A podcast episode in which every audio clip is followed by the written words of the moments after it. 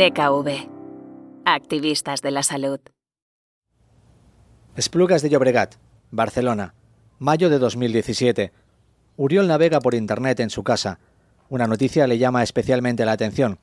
Habla de un hombre con parálisis cerebral que se prepara para ser la primera persona de Cataluña con discapacidad en sacarse el carnet de conducir conduciendo desde su propia silla de ruedas.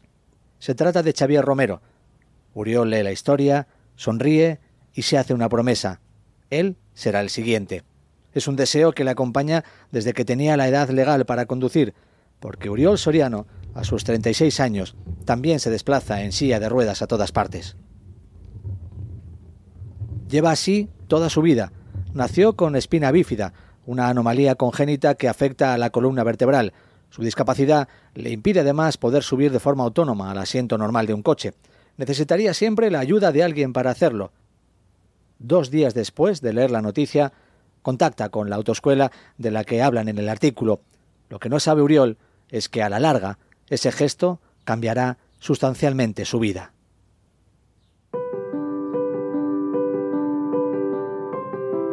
Yo había tenido muy pocas oportunidades debido a mi discapacidad que al ser importante no tienes muchas oportunidades de trabajo y mayoritariamente o más bien siempre había trabajado en el ámbito de, la administración pública a través de planes ocupacionales.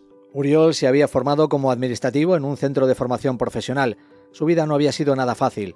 Decenas de operaciones, problemas en el colegio, barreras físicas y sociales y una gran dificultad para encontrar trabajo, porque en muchos casos la discapacidad aún sigue eclipsando las capacidades más que demostradas de los que intentan acceder a un puesto laboral. Sin querer, eh, somos una sociedad, digamos, con estigmas, con prejuicios, sería la palabra quizás. Y a veces cuando les conoces o te conocen tu forma de trabajar se dan cuenta de que eh, incluso puedes trabajar igual o más que otra persona que, entre comillas, no tiene discapacidades.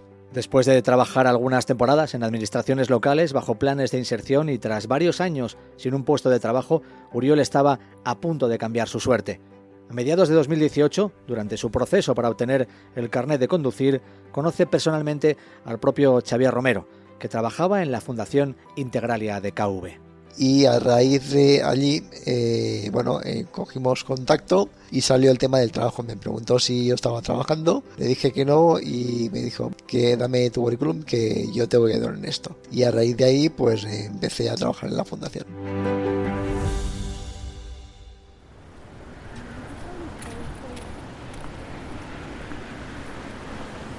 Cádiz, año 2010. La crisis económica golpea con toda su fuerza la tasa de paro está en máximos históricos en España y el desempleo afecta especialmente a regiones como la andaluza. Aquí vive David Solera. No tiene un empleo y a las dificultades normales para encontrarlo en ese momento se suma que David tiene una discapacidad que le limita para desempeñar ciertos trabajos. Con 10 años mi padre me empezó a ver como una forma extraña en la espalda, ¿no? Y me diagnosticaron que tenía una escoliosis idiopática. A partir de ahí, años de médicos y lucha para intentar que su dolencia le afectara lo menos posible en su vida. En plena preadolescencia fueron unos años duros porque pues tuve que sacrificarme con mucha natación, mucha fisioterapia, mucha rehabilitación y muchos especialistas de todo tipo. Yo tengo la espalda como un acordeón, suelo decir, y digamos que ese acordeón lo han tocado muchos muchos especialistas. Luego la universidad, el incierto futuro laboral y una mudanza de Madrid a Cádiz. A mí de siempre me gustó mucho la historia, yo soy licenciado en historia a ver, mi, intención siempre ha sido ser profesor. Pero bueno, los avatares de la vida y sí, el amor, pues me llevaron a, a Cádiz. Pues tuve muchas dificultades para desarrollarme en ese sentido, ¿no? Como hay que pagar facturas y comer todos los días, pues empecé a buscar trabajo.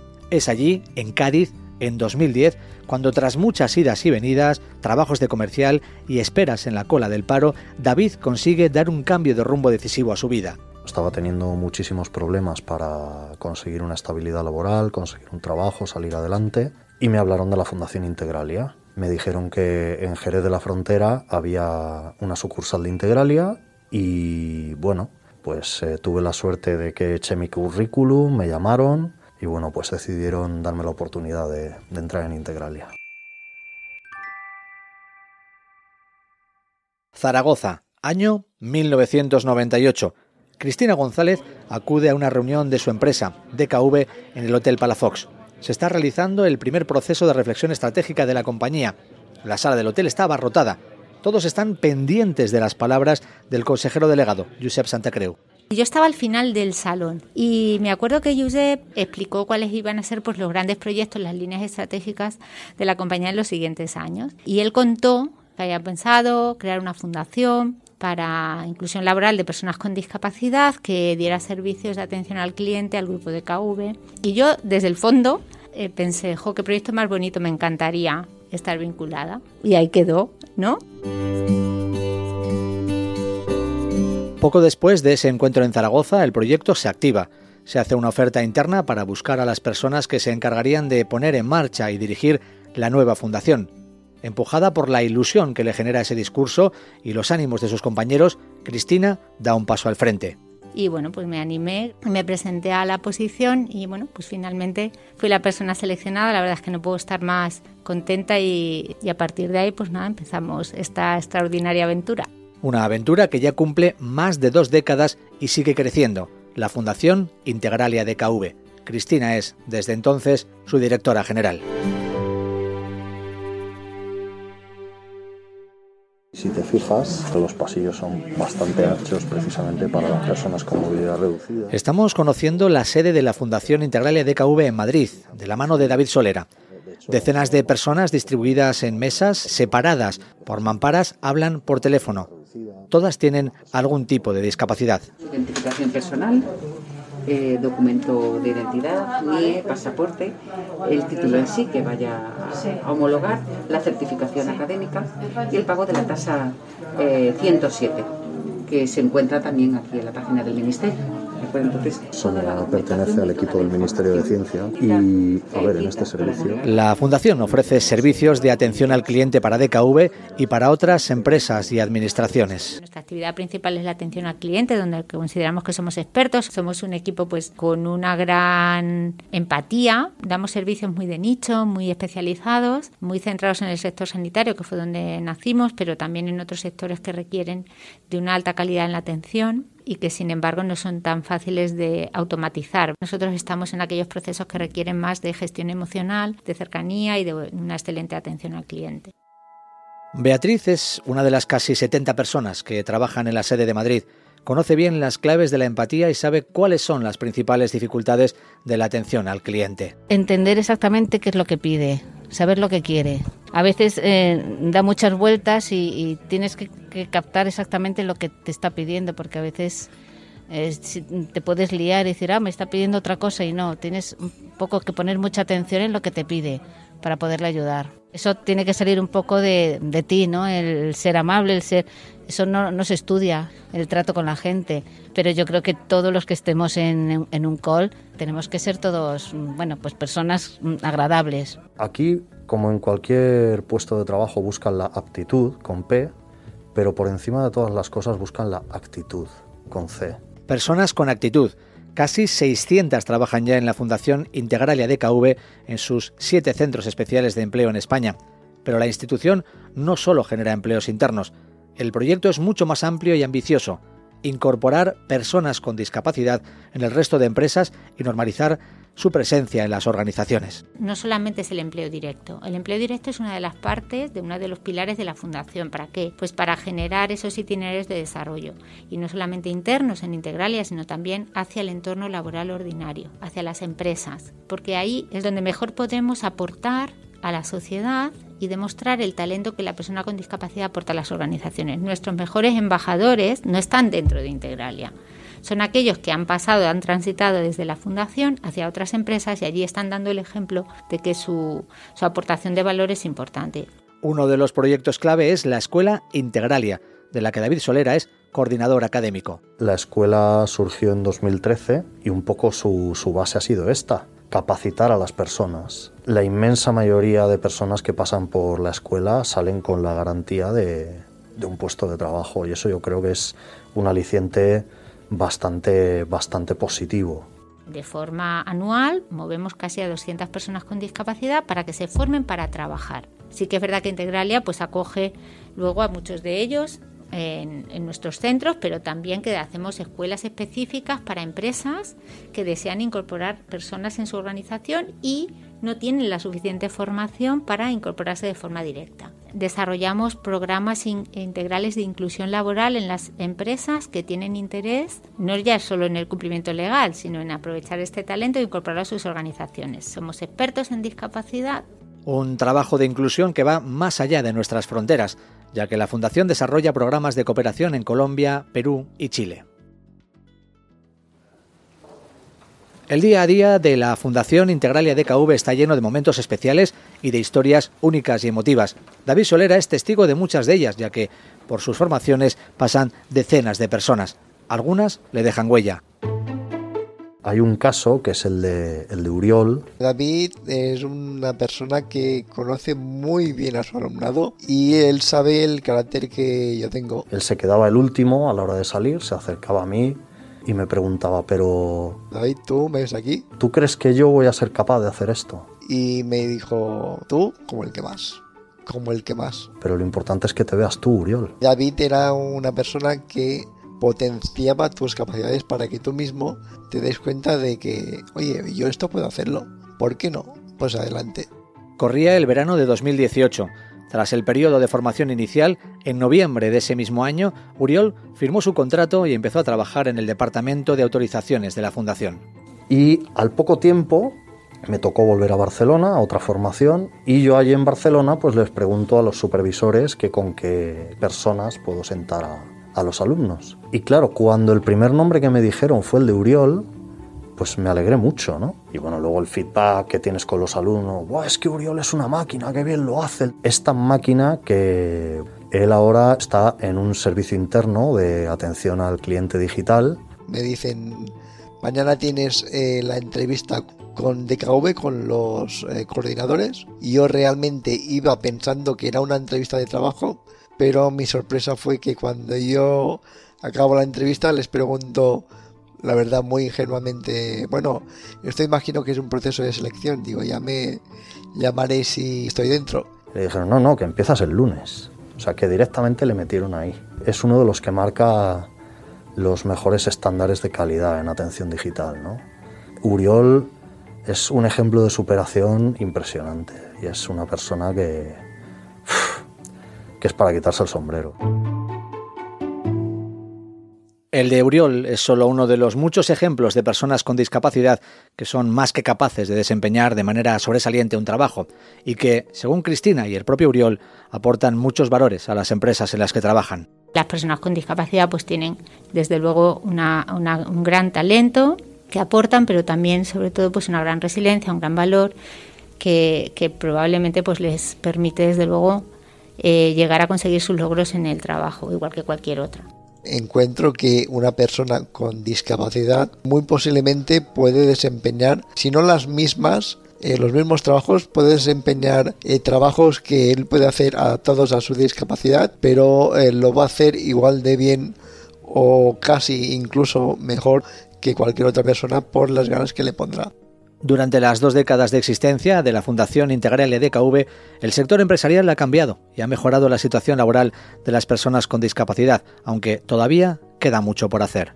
Donde ha habido un gran cambio es en, la generación de oportunidades de empleo. Las grandes empresas se pusieron las pilas en su momento, ahí tenemos grandes ejemplos de empresas que rompieron las barreras, que decidieron abordar proyectos con valentía y que hoy son referentes ¿no? en la inclusión. Queda mucho por hacer, hay muchas empresas que todavía no sienten que esto también es su responsabilidad y sobre todo lo que más nos duele a nosotros que trabajamos en esto durante tantos años es que no creen en el talento que las personas con discapacidad pueden aportar a su organización y por eso no les abren las puertas, ¿no? Que los estigmas todavía se mantienen. Pero el cambio no solo debe darse en las empresas, en la sociedad en general, como cuenta David, hay también mucho camino por recorrer para que no se mire diferente a una persona con una discapacidad. Todo el mundo pone etiquetas, estamos rodeados de etiquetas por todas partes. Pero en el caso de la discapacidad, mmm, sí, las hay que no se ven porque son orgánicas o porque son físicas leves, vamos a decir, o sensoriales o, o mentales, pero claro, una gran discapacidad física es un estigma. Y claro, ver a una persona en silla de ruedas echa mucho para atrás. Ver a una persona con una muleta echa mucho para atrás, que le falte un brazo. Esa etiqueta, ese tienes un problema, como si las personas que no tienen una discapacidad reconocida no tuviesen problemas. Pues eso condiciona mucho, mucho.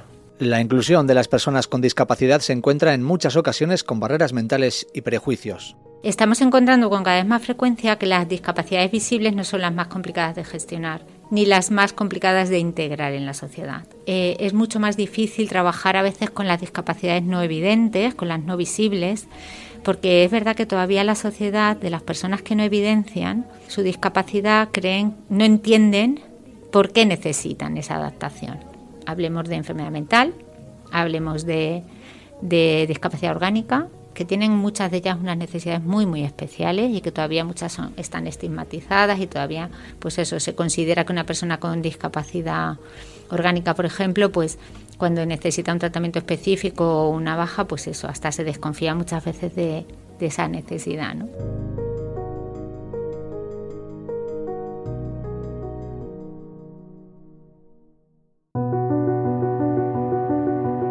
David, Cristina y Uriol contribuyen desde la Fundación Integral EDKV, como el resto de sus compañeros, a seguir mejorando nuestro mundo un poquito cada día.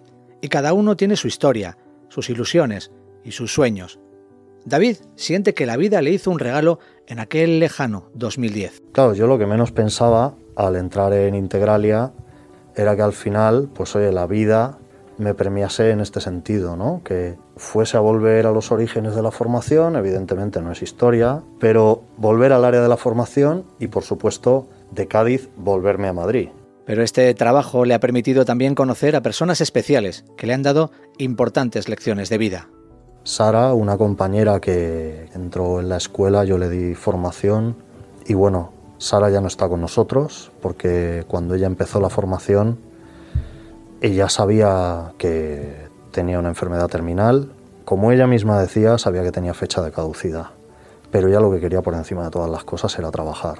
Y era alucinante porque ella contaba su caso y se me, se forma un nudo en la garganta recordándolo, pero ella contaba su historia y estábamos, tanto sus compañeros como los formadores, con, el nudo en la garganta, y ella en cambio estaba con una sonrisa de oreja a oreja, porque ella decía, es que yo quiero vivir, y el trabajo forma parte de la vida, y el trabajo me hace sentir viva. Pues ha estado casi dos años trabajando con nosotros, y puedo decir que es de las personas que más me ha enseñado como formador, porque un formador si se cree que está solo para enseñar, está muy equivocado, porque lo primero que tiene que hacer es aprender, y es sin duda una de las alumnas que, más me hizo aprender. ¿no? Cristina, desde la Dirección General, sigue trabajando para que la inclusión laboral de las personas con discapacidad sea total algún día y se pone en marcha para actuar ante nuevos retos. A Integralia nos preocupa mucho que las personas con discapacidad se queden fuera de la revolución tecnológica, de estos nuevos nichos de empleo, ¿Por qué? Pues porque no han tenido la oportunidad de hacerlo y no están formándose para ello. Un activismo que trasciende a la propia fundación y que en Integralia se lleva practicando muchos años, incluso cuando las cosas eran bien diferentes. Iniciar este proyecto no fue fácil, ¿vale? Que ahora estamos donde estamos, que es gracias a muchos, pero de verdad destacar, ¿no? Esto que ahora el grupo dice con total orgullo es activistas. Ahora lo son y igual no sé, pero ahora igual es más fácil, pero cuando en el 2000 o en el 99, ¿no? Josep y la, y la compañía se decían a poner en marcha este, este proyecto, pues yo creo que fue una gran apuesta y una apuesta valiente. ¿Y Uriol? Pues Uriol mira al futuro con energía y con optimismo, y con un sueño que, aunque haya tenido que esperar un poco, llegará más pronto que tarde, tener su propio coche adaptado para conducir él solo desde la silla de ruedas. He tenido que esperar un poco porque es un proyecto importante en todos los niveles, aparte del económico, que es evidente porque es mucho dinero, es un proyecto para mí importante a nivel, yo diría casi que vital, porque a pesar de que haya quien pueda creer que no vale la pena porque tienes otro tipo de digamos, medios de transporte que no te necesitas tú desembolsar dinero, creo que es importante el tú mismo poder desplazarte sin necesidad de terceras personas. Aunque el coche quizá sea lo de menos, el proyecto de Uriol es vital porque le hará sentir mejor, más realizado, más libre. Yo siempre digo que hasta que no estás en una situación de estas, no te das cuenta de las pequeñas cosas, lo que son. Como por ejemplo el andar, quien lo hace de forma natural no se da cuenta. El no depender de un tercero, quien no pasa por esto no se da cuenta de lo importante que es el poder, poder desenvolverse uno mismo.